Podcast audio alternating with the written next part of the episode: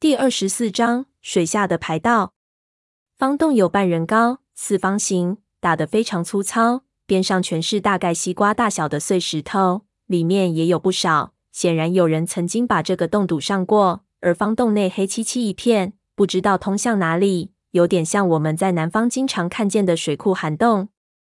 在方洞一边的碎石头堆里，有一块比较平整的，上面很粗略的刻了几个字。是非常仓促刻上去的，刻得非常浅。要不是那几个字是英文字母，在这种黄陵里面看着非常刺眼，顺子还不一定能发现。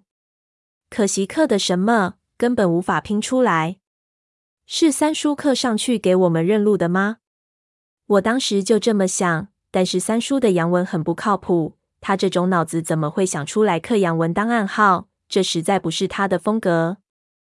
胖子好奇走进去看一看，突然就咦了一声，招手招呼我道：“小吴，这几个扭曲曲的洋文，咱们好像在哪里见过。”我也走过去，才看了一眼，心里就不由一跳。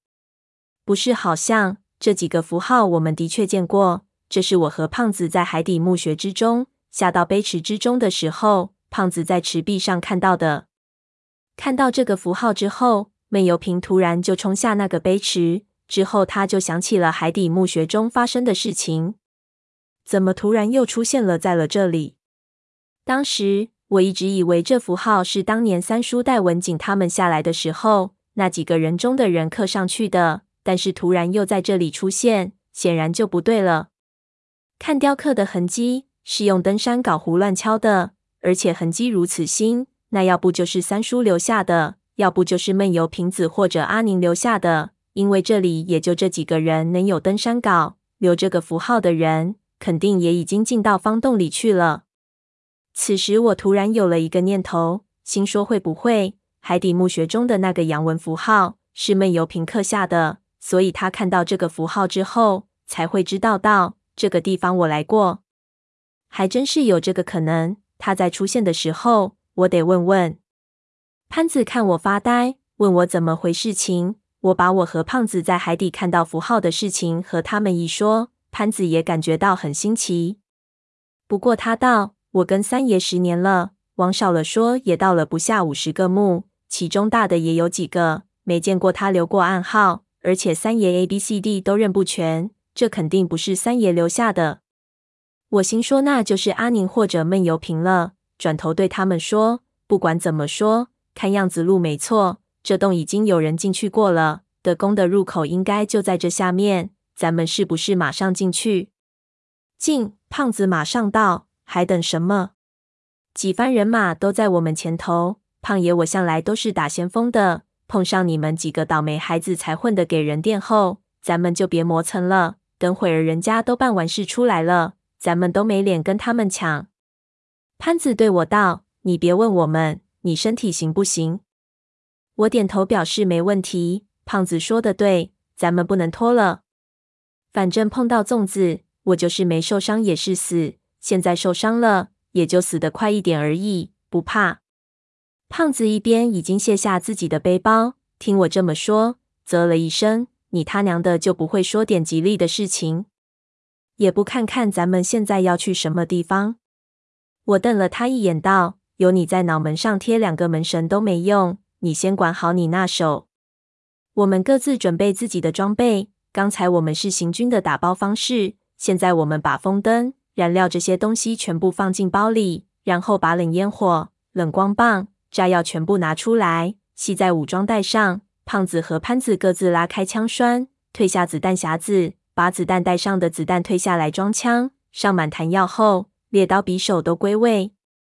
五四枪太长，在方洞之中可能无法转身，于是胖子把枪给了顺子，自己拿出登山镐子。几个人测试了一下手电的光度，胖子拿出自己的摸金符，捏在手里朝天拜了拜。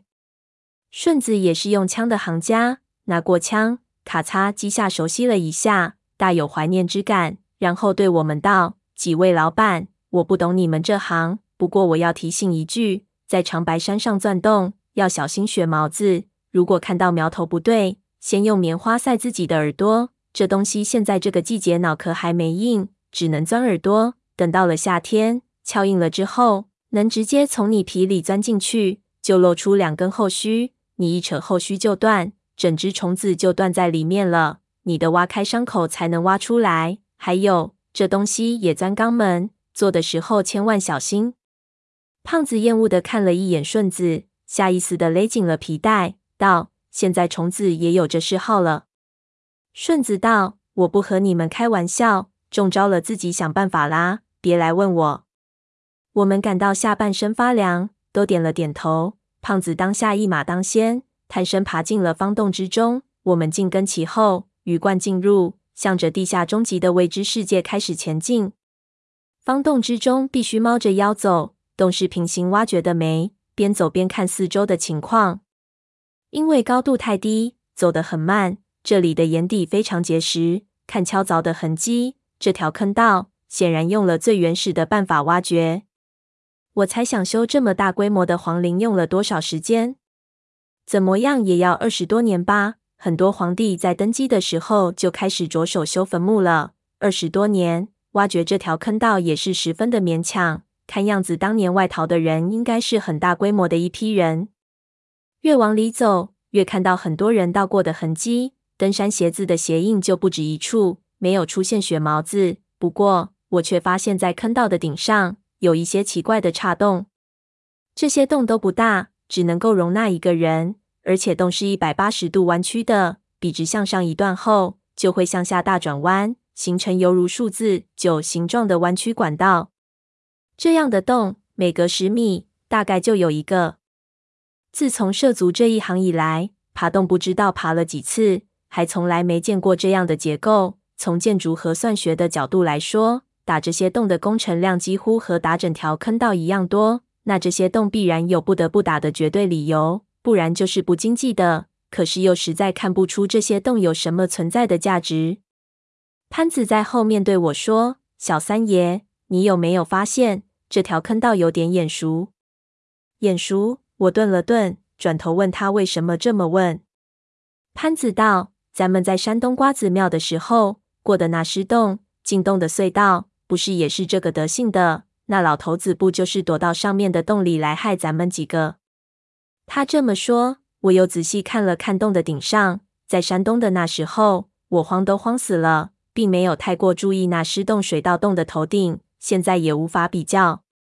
不过潘子既然这么说，那就应该不会有错。也心生奇怪，问他道：“你确定？”